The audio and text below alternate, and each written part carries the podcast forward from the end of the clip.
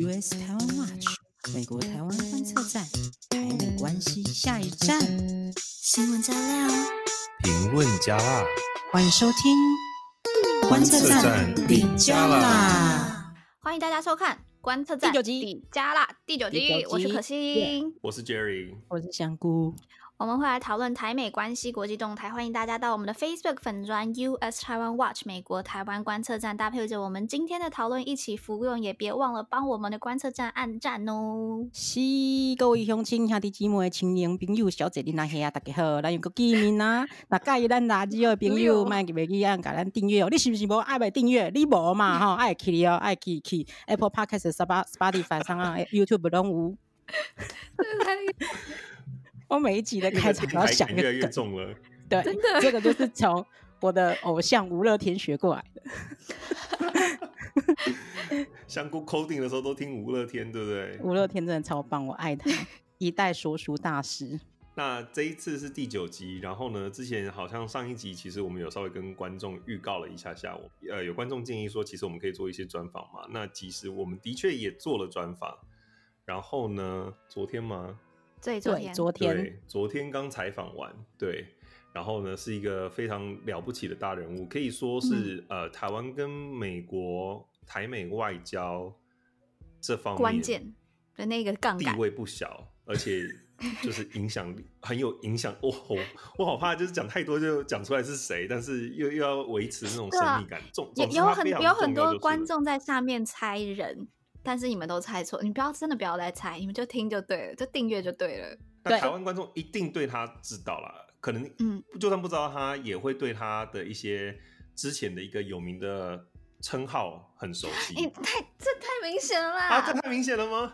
好，好好好，那 点到为止，那你们就知道是谁了，对不对？那是不是一定要来收听？那一集真的是聊了蛮多东西，然后包含就是在美国真的做外交的。现况是怎么样子？嗯，所以然后不要错过的方法就是真的把订阅啊、follow 啊、铃铛啊，可以开的什么东西都全部打开。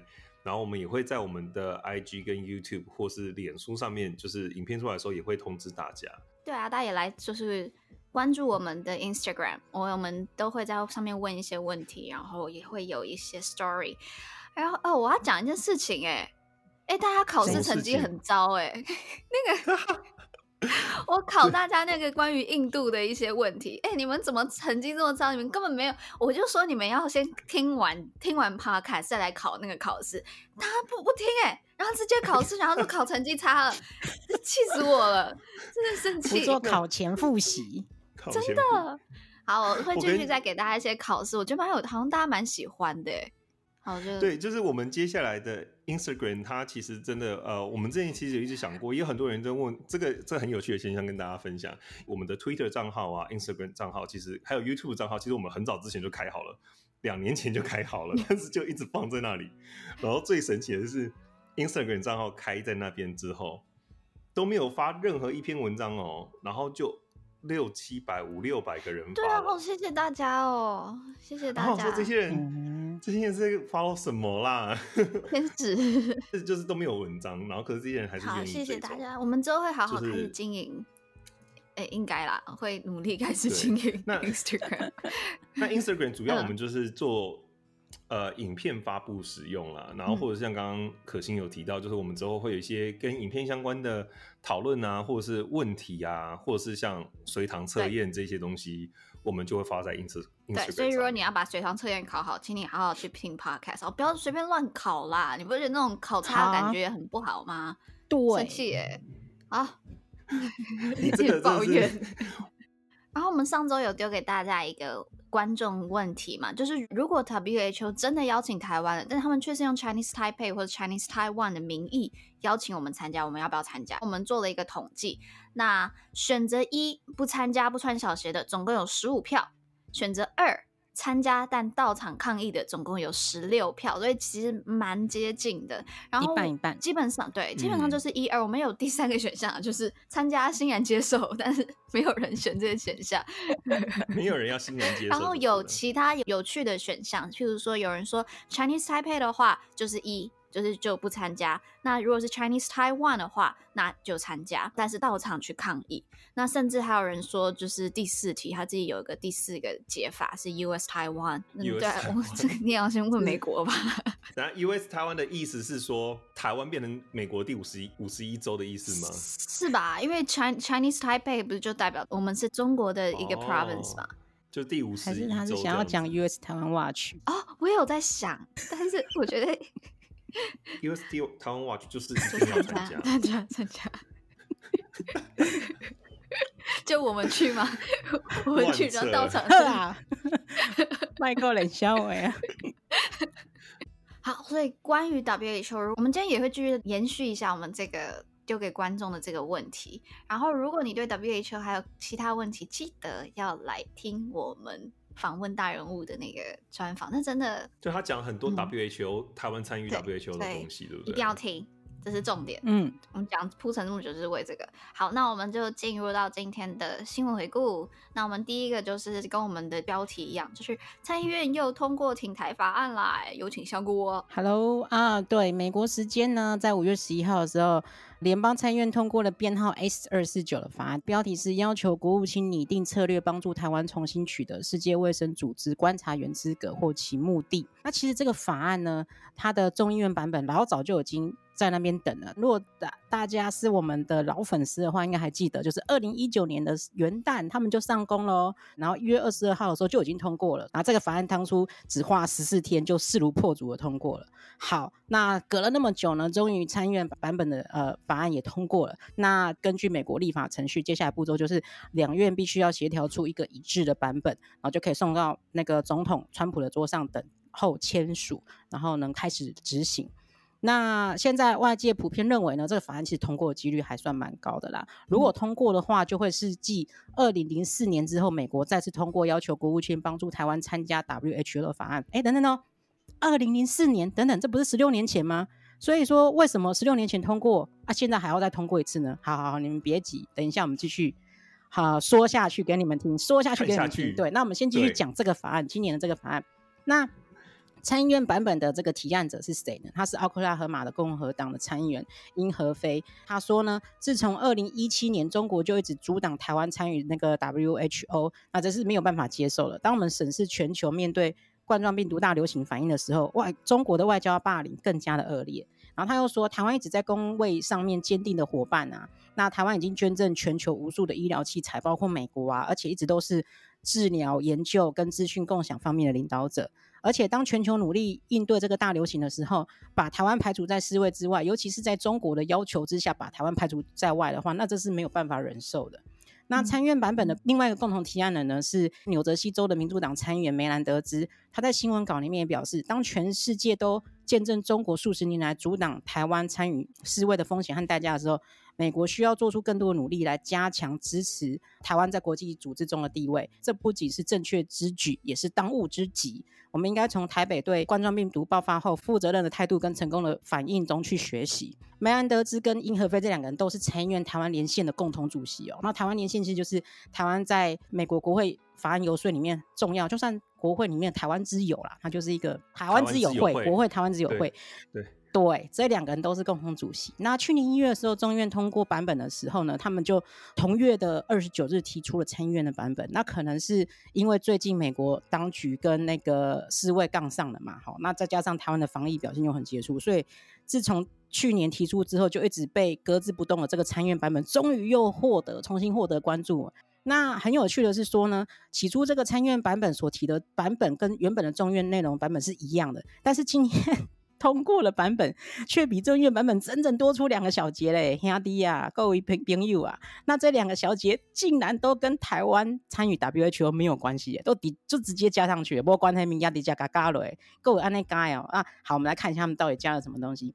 最后加了这两个小节呢，他就是要求国务卿呢，在法案生效九十天之内，要向参众两院的外委会报告美国是怎么样去帮助台湾强化他的正式或是非正式的外交关系等等等。是外交关系哦，台湾外交关系，朋观众朋友，你们听出来了吗？外交关系不是国家才会有的吗？国家才会有正常外交关系，所以我们是怎么样？又不小心被独立了吗？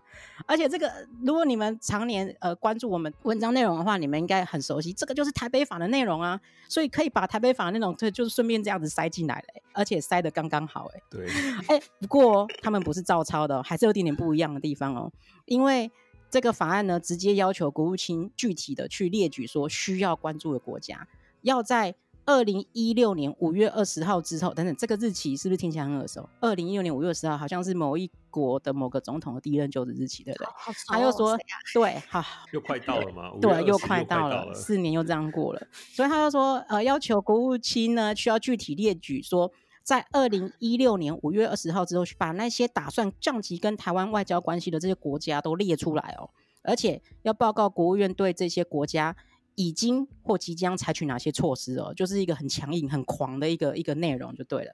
除了这个之外呢，还有再加上一节哦，进行那个召唤的动作。内容很简单，他就是说希望国会能够全面而且及时的实施亚洲在保证倡议法中全部和台湾的相关内容。就一直一直就是像龟瓜蚂蚱那一直加上去，你加上去的对，你嘎了你嘎了，所以我们就不在这边就不再赘述了啦。因为这个亚洲再保证倡议法案，其实我们之前 podcast 里面有讲过，对，上期有讲过，那我们之前文章也都写过，嗯、我们这边就不再去讲它 detail 的内容了。好，我们现在回过来来讲，那二零零四年那个法案是怎么一回事？当年一百零八届的国会通过了处理台湾加入世界卫生组织的法案，而这个法案规定呢，国务卿要向国会提交报告，说明美国如何将帮助台湾去取得 WHA 观察员的资格。诶，这法案听起来就跟现在这个一样啊。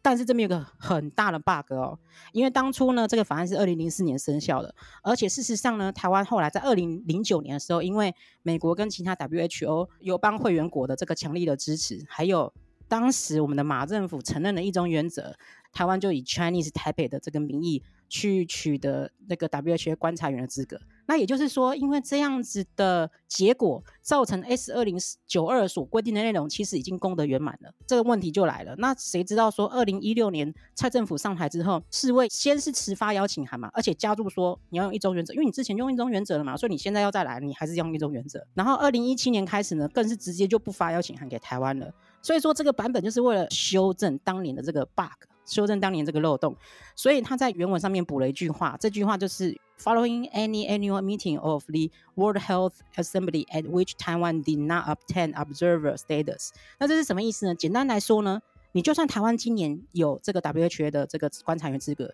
但是将来如果又没有了，如果有一年又没有了这个资格的话，那国务卿就是要继续想办法让台湾加入，而且必须要来跟国会报告。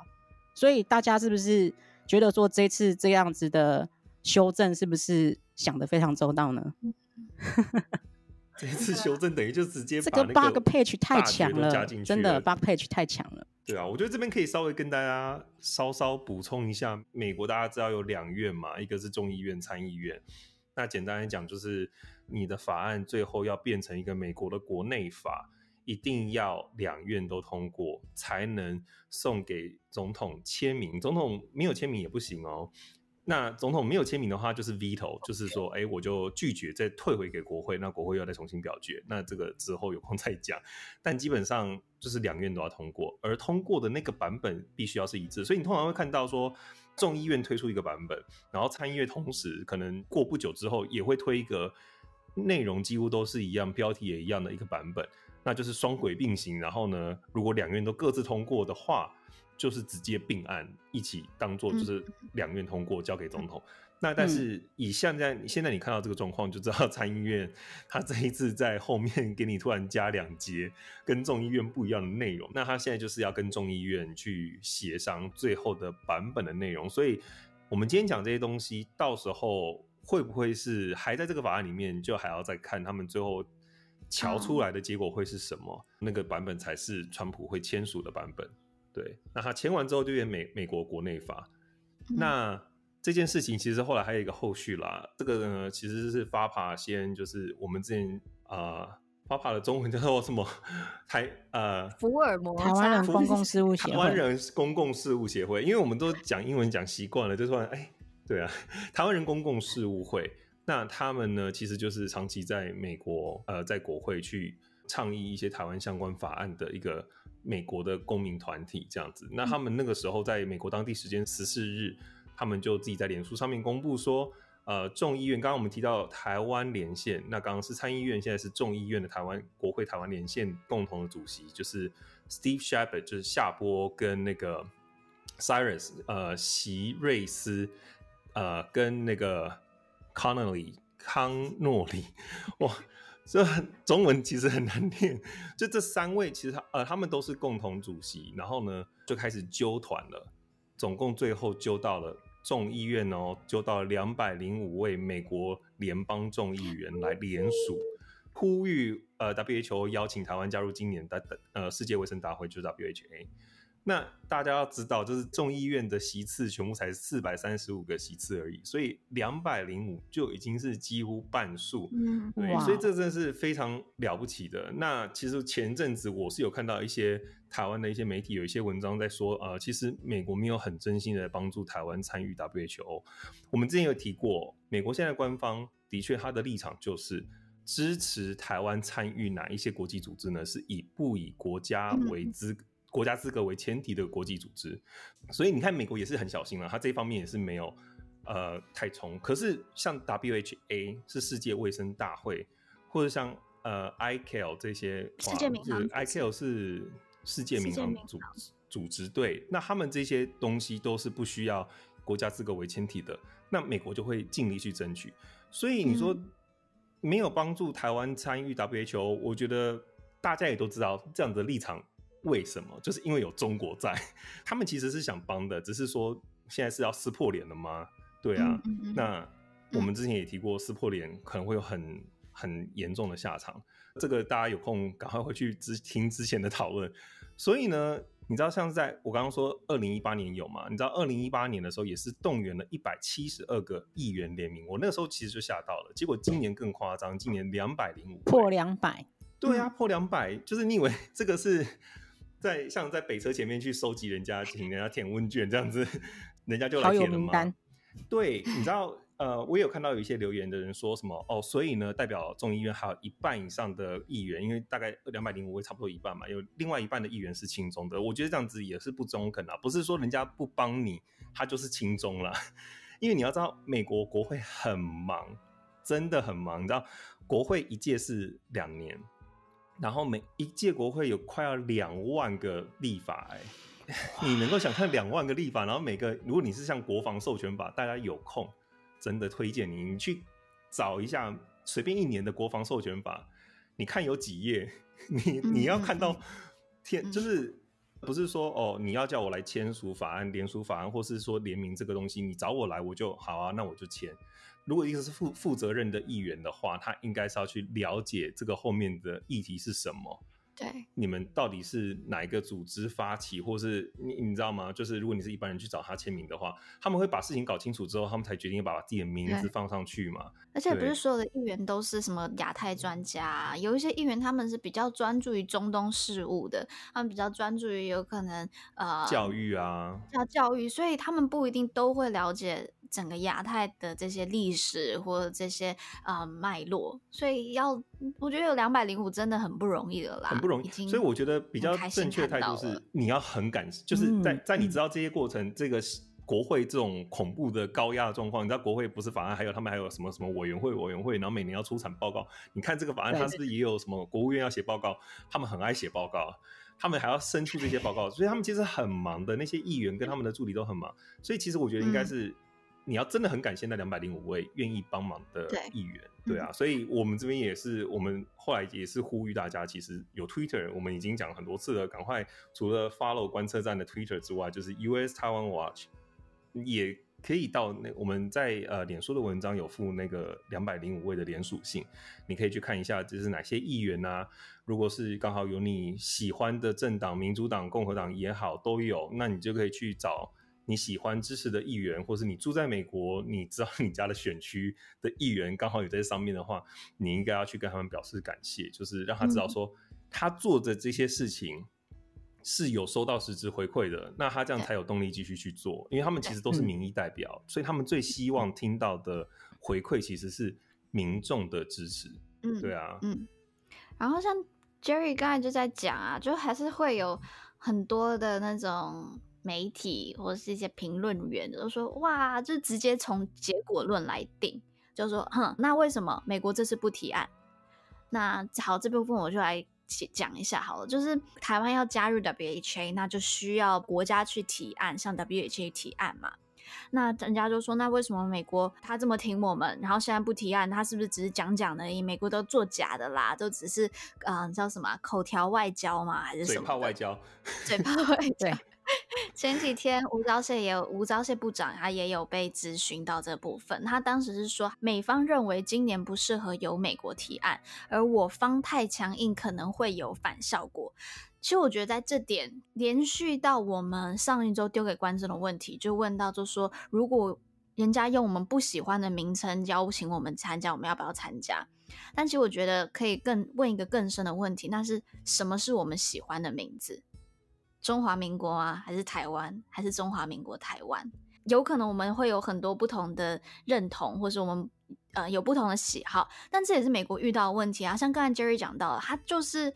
美国目前还是以一中原则为主，当然，我们之前观测站也有 po 一篇文章，就是中国的一中跟美国的一中不同。不过，我们今天的国民就是中华民国，那我们用这个国民进去，就等同于是叫美国自己打自己的脸，很说不过去啊。所以，我觉得我们自己也要把我们自己内部的问题解决，然后再要求美国跟我们提案。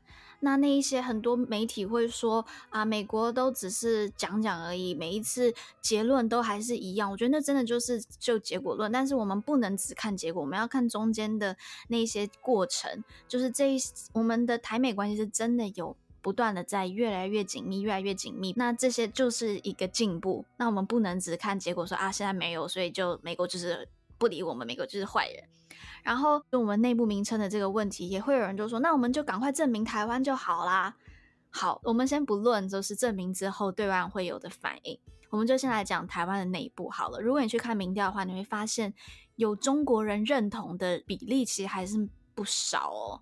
而且应该讲说，就是有双重认同啦，同时认同我自己是中国人，同时也认同我自己是台湾人的这个比例还不少。那如果有中国认同呢，往往他们会比较有向往留下中华民国，而不是台湾这个称号。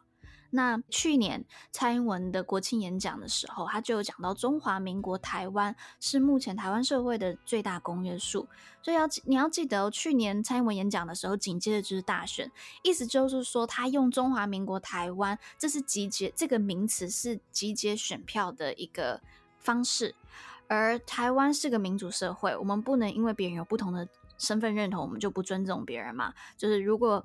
有人他们认同自己是中国人，或认同是自认同自己是台湾人也是中国人，我们也要尊重他们的意见，让他们有表达他们认同的权利。但是也是因为我们尊重不同的声音啦，所以我们现在要证明就很难，就我们要称自己为台湾就很难。那关于身份认同的部分，我们会在下一集来跟大家做更深的来讨论，因为我们有一个也是一个大新闻嘛。对，我觉得其实这个认同的东西真的是观测站被问到非常多次，就是说，呃，如果台美关系真的那么好，那为什么美国不跟台湾建交？如果今天美国，我会这样回答，就是说，如果美国今天真的决心要跟中国撕破脸了，那他很可很可能真的会跟台湾建交了，因为现在唯一阻挡他就是。中国嘛，因为其他国家并不会去阻挡美国跟台湾建交嘛。可是有时候这双方的关系进展不是说全有全无这样子，有时候它真的是一个渐进式的。嗯、那就像可心刚刚讲到的，台湾人的身份认同这件事情，其实内部还是有很多东西是要去解决的，而不是说你既然民进党都。执政了，那就可以怎么样做，或是就怎么样怎么样。我觉得这个也有一点点威权的感觉，好像就是他就可以不尊重其他人的意见。嗯、那但是我觉得 bottom line 是什么？bottom line 是你的国家的主权呐、啊。对，今天台世界各国不跟台湾建交原因，其实就是中国啊，就是中国因素啊。嗯、如果你中国因素不解决，然后美国没有下定决心要跟中国撕破脸，这些前提都没有发生的情况之下，你台湾。怎么改名字？你前面加一些那个 emoji，就是 各种效果也没有用，就是你你懂吗？就是国际现实就是在那里，他不会理你。对啊，那再再再下一个讨论是说，好，就像刚刚可心讲到的，如果今天美国真的要跟台湾建交，他要跟谁建交？中华民国建交，嗯嗯、要跟台湾建交，还是跟中华民国台湾建交？那这个东西，甚至目前来说，美国的华府内部，嗯，都还没有开始这样子讨论。就是你懂我意思吗？就是连那些学者研究单位，他们都还没有开始来讨论这样子的议题，你就知道这个东西真的是很遥远、很遥远的事情。所以我觉得，嗯、如果我们一直遇到台美问题，你就把那个最遥远的状况拿出来说，那你来看这个嘛，而不去看现在我们现在当下面临的问题。嗯、我觉得这个不是一个很有现实感的讨论。对啊，对，我觉得民众想要帮助台美关系，就去。感谢那一些挺台的议员啊！我觉得我们时间有点赶，所以我们就嗯来念下一个新闻，就是奶茶联盟真的存在吗？奶茶联盟真的存在吗？七天四万篇，到底是谁在推特挺台湾？我们在五月十号的时候。发了一篇文章，跟菜市场政治学联播的一篇文章。我们先讲答案，对，没错，台奶茶联盟可能真的会在网络上成型哦。嗯、还记得吗？大家五月一号的时候，美国国务院在推特上面发起了挺台湾加入世界卫生大会 （WHO） 的行动，#Hashtag Tweet for Taiwan。我们写了一篇报道，而且我们在 Podcast 里面都有讲过。那第一天数据显示是印度的网友最挺台湾。那之前的 podcast 跟文章都提过这点嘛，但是呢，那个时候呢，资料只有分析第一天，所以样本数还没有说非常的多。那经过了一个礼拜之后呢，政治学者王洪恩抓了五月七号，呃，五月一号到五月七号这七天的时间，所有的推文来分析，那一共抓了上万笔资料，然后后来发现呢，诶，印度人的确是很挺台湾，但是但是但是但是他们在总数排名上面第三名哦，那第二名是台湾自己人，那第一名是哪一国？第一名是哪一国？答案非常的意外，哎，其实也没可能没有那么意外啦。答案就是泰国。所以同样的奶茶联盟的成员嘛，因为泰国泰泰是奶茶太强了，太太强 对，太对太强了泰是泰国的泰吗？太强了。所以同样是这个奶茶联盟的成员，那奶茶联盟可能真的存在嘛？OK。好，那如果说以上分析能够带来什么样启示的话呢？我们是认为说啊，台湾真的应该好好去认识我们这些周边的朋友们，那尤其是新南向政策的这些国家，那我们可能之前往年都比较陌生，比较比较不熟悉，但是现在是一个很好的时机，好好跟他们做好朋友。那我们再把焦点呢，呃，放回推特这个战场来看。那我们之前也好几集都讲过了嘛，不管资讯战啊、大外宣啊，这都是我们要关注的焦点。而且在推特上面那个中美外交大战其实也很精彩。哎，中国是一个不能用推特的国家，可是中国的官员他们常常用推特来进行他们的战狼外交，用推特公然去批评其他国家哦，这都是很正常、很很重要的一个环节啦哈。大家也是值得就是去去看一看呐，可以跨买几类啊哈，上面一直都有很多的大事不断的在发生哦。嗯，那我在这边快速讲一下，就是为什么泰国网民会挺台，其实这些都是很多的时事，然后堆叠起来慢慢产生的一个民意，也包括前阵子我们知道的那个中国网民出征泰国泰国明星的事件嘛，然后还有一个政治大学外交学系的教授，他就有分析说，二零一八年那个普吉岛。船的翻覆事件，然后还有太多的游客到泰国旅行啊，嗯、还有现在的新冠疫情，这些都一定程度造成了泰国民众跟中国网民的网络对抗。那我觉得就可以来问一个问题啦，就是所以泰国呢，到底是亲中还是亲美呢？好，来快速的也也不希望快速来讲一下，就像我们上一集讲的。对，光速就像我们上一集讲到印度一样嘛，嗯，泰国它也是在我们新南向政策的一个很重要的目标国之一，它其实跟中国也有一些过节，那我们必须要更多了解我们这个潜在的盟友，才可能建立一个对台有利的台泰。哎泰哎 台泰关系，台泰关系，台对泰，所以我就帮大家来恶补一下，就是泰泰国的外交政治背景。好，美国一直以来其实都把泰国呢，它视为很重要的盟友。那最大一个原因就是，他当时在冷战时期，他围堵共产势力在亚洲的扩散嘛。那对泰国的位置就很重要，它整个就是围住中国。那目前美泰之间总共有三个协约确立着他们的军事同盟关系，而且从一九八二年开始，美泰每年就会进行一个大规模的金色眼镜蛇。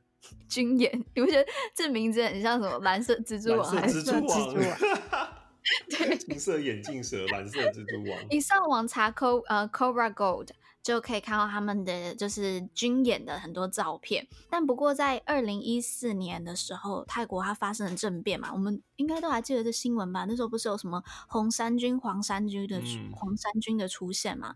那奥巴马政府那个时候就对泰国的民主感到很失望，所以他就说他宣布了将重新检讨对泰国的支援，那他也冻结了一些对泰国的军事援助，然后还减少了美国参加这个。金色眼镜蛇 演习的人数，那到了川普上任之后呢，美泰关系他们有一些转机了。那毕竟对川普而言，战略地位比民主重要嘛，所以这个金色眼镜蛇的参加人数呢，也就是也跟着就是是 往上升。那双方的外交关系也升温。不过呢，中国在泰国势力还是。非常大的泰国跟美国军演嘛，但是泰国也跟中国买武器哦，他跟他买武器、潜水艇，还有基础设施，他也委托中国去制造。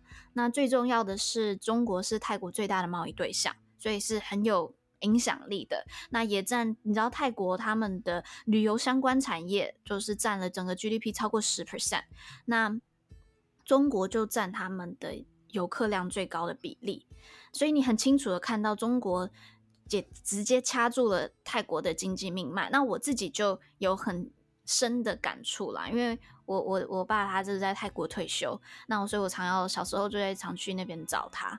那我就是以前呢、啊，我记得小时候去的时候，就路上都是西方面孔啊，意大利人啊，俄罗斯人，然后你在菜单或是招牌上全部都是英文、俄文、意大利文那类的。但是你就一年一年一年，你会发现越来越多的中文招牌，路上的中国人越来越多。然后你去水上市场或是在买菜或者什么，真的中国人真的越来越多。还有专门只给中国人的旅馆，或是只给中国人的旅行社，所以、啊、真的很有感。现在日本也有点变那样子的感觉了，药妆店什么店、啊、就直接有中，全部都是会会讲中文的店员店员，对。对不过，就像是你刚才说的嘛，民意是不断在变动，所以其实游客对环境的破坏也会造成，就是泰国人对中国，就算是他们经济命脉很需要他，但是他也会觉得，哎，怎么你们怎么不要再来了？对，就会啊。对，他们也会很很两难。那我们其实上次之前有提到湄公河的事件，就是中国跟泰国的水权的争议嘛。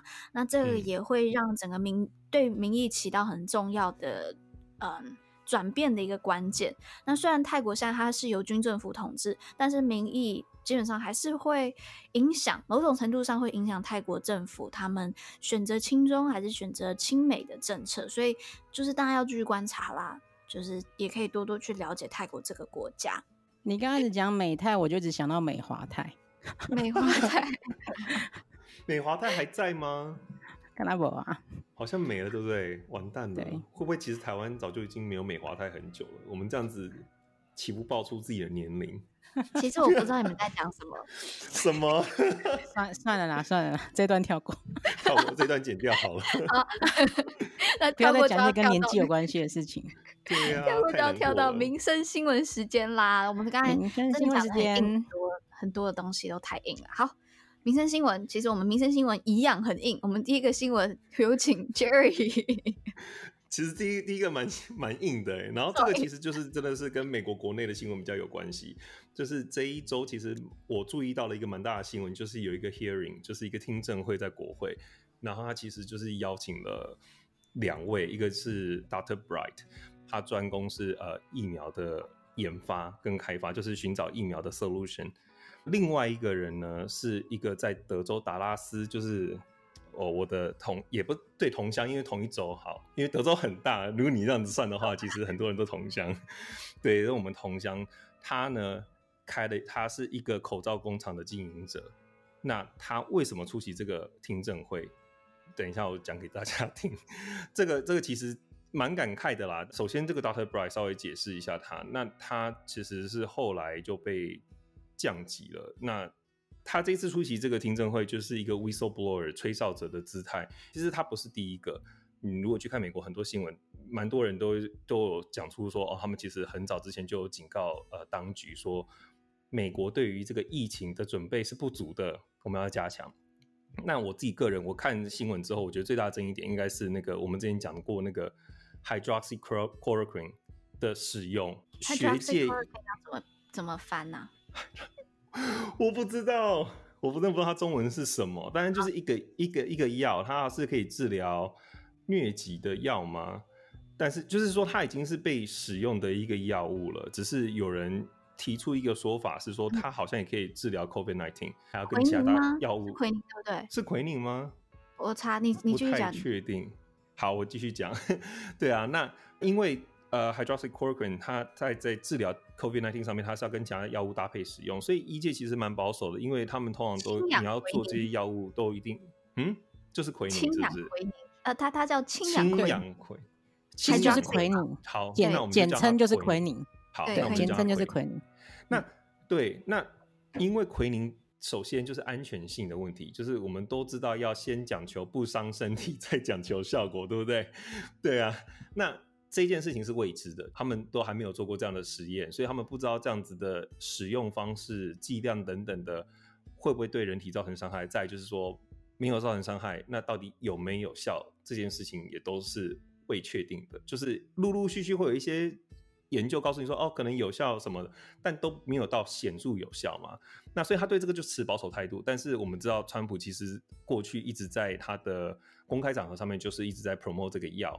所以这就是 Dr. Bright 他出席这一次的呃 hearing 的目的。那第二个人呢，这个叫做 Mike Bowen，他就是这个达拉斯的口罩工厂。他出席的原因是因为他口罩工厂有四条生产线。目前是闲置的。疫情爆发之后，他就一直被一堆人打电话来骚扰或是质疑，然后就问他说：“那你为什么那四条产线不开呢？”他从二零零七年开始就一直写信，那时候还是小布希政府，然后一直到后来奥巴马政府，然后一直到现在川普政府，他就一直写信联络当局，就是口罩很重要这件事情。他他不是说要卖自己的商品，他他其实口罩工厂是经营的不错的，尤其像现在他也是供不应求。但是他希望当局能够重视到说，像现在这样子的 pandemic 爆发的时候，你可能会面临缺货的问题。而事实上，二零零七年的时候，那时候是还是布希政府，那那个就是美国的卫福部 HHS 做了一份报告，那报告第一页就跟大家说。在一个流感全球爆发的情境当中，美国的呼吸器啊、PPE 就是个人防护装备的准备程度是不够的。所以，那其实 Bowen 就是从当时看到这个报告之后，他就觉得有点说：“哦，那我要来提醒大家，因为我是一个口罩制造商，可就是一直没有得到正面的回应。”那好，所以他已经讲了十三年了，没有人去理他。这个呃，Bowen 这个老板他本身是 lifetime 的 Republican，所以他非常的、嗯、呃活跃，就是。终身共和党共共和党人，然后呢，他其实二零一六年也投给川普，但他在公听会上面，你可以感觉出来他有点沮丧啊。但是他的批评是两党都是这样子，就是因为奥巴马的时候也没有人要理他，然后但是他就觉得现在为什么呃也没有人要理我这样子，对啊。那至于那四条产线的争议呢，其实你如果看那场公听会，很多人就一直炮轰他说。那你为什么不开？不开？不开？他他一直强调说，这个东西不是像那个 switch，就是开关，就是这样轻易的，就是开跟关。你要去 run 这四条产线，他要先去请一百个人，请完找到这一百个人之后，他要训练这一百个人，训练完以后他们才能上工，然后才能生产。可是他之前就已经有过一次的经验，当大家需要他的时候，就会期待他赶快去找人，然后把那个生产量提高。可是当疫情结束之后呢？之前他甚至一度濒临破产，然后要跟他借钱，就是因为需求量突然下降，他不得不要解雇这一百多个人。他觉得他没有办法再做一次这样的事情。嗯，对，在场的一个叫做呃 Eliot Engel，就是呃一个民主党的众众议员，然后他非常非常的挺台，他也是在外交委员会的，他就问到中国，那说那你觉得这跟中国？这几年来抢了很多美国人的工作有没有关系？他说绝对有，因为他说中国生产口罩那个卖的价格，甚至是比美国制造口罩同样一盒口罩的成本还要再低。也就是说，他们能够用低于美国的成本的那个价格去卖，美国要再怎么比都比不过，嗯、所以他就已经可以预期了。现在大家要他把这四条产线就都 run 起来，疫情结束之后，那些医院又会再回去跟便宜的厂商，也就是中国买口罩，那他一样又要再面临到这个问题，就是他又要解雇这一百多个人，那他就觉得我不要这样子做。嗯就是因为，嗯，美国没有把这个东西当成一个战略物资再去去看待它，所以我就是想要提出一点，因为我前阵子也看到，就是你知道 USCC 就是美中经济与安全审查委员会，那这个委员会是一个美国政府透过国会授权成立的单位，那它的成员都是呃国会两党的议员一起选出来的，他们最近就有一个报告，那个报告里面就一直在 称赞台湾哦，它它里面。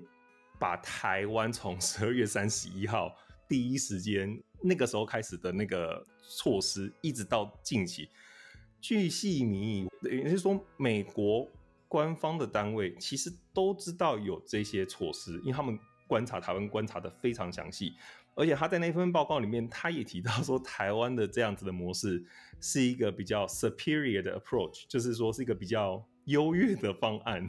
嗯，那。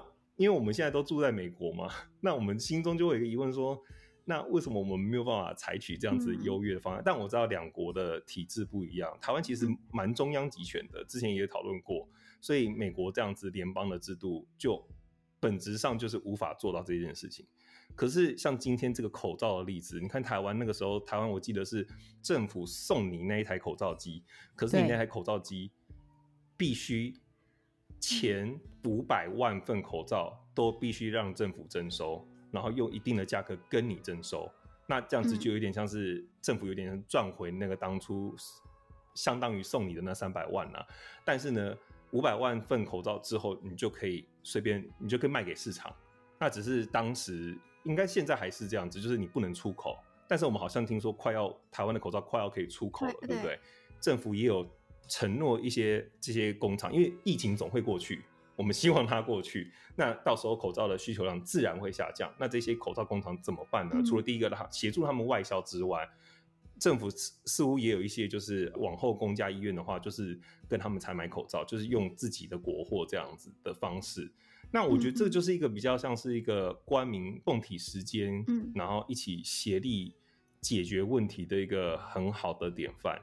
我觉得，所以有时候你看，身为在美国台湾人，你就会看到两边做事情不一样的方法，但体制上有先生的不同。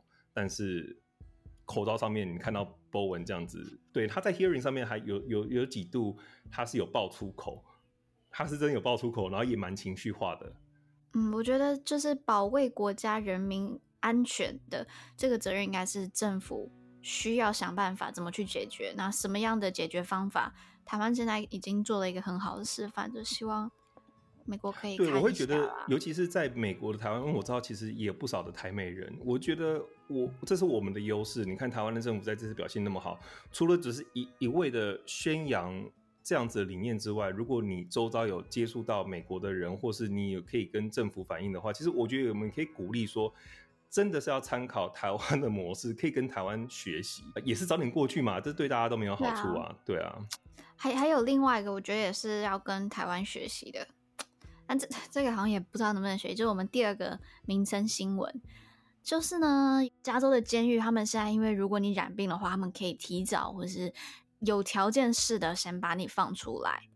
你如果大家看我们的 YouTube 的话，你就会发现有一些人，他们就是故意一起喝同一个杯子。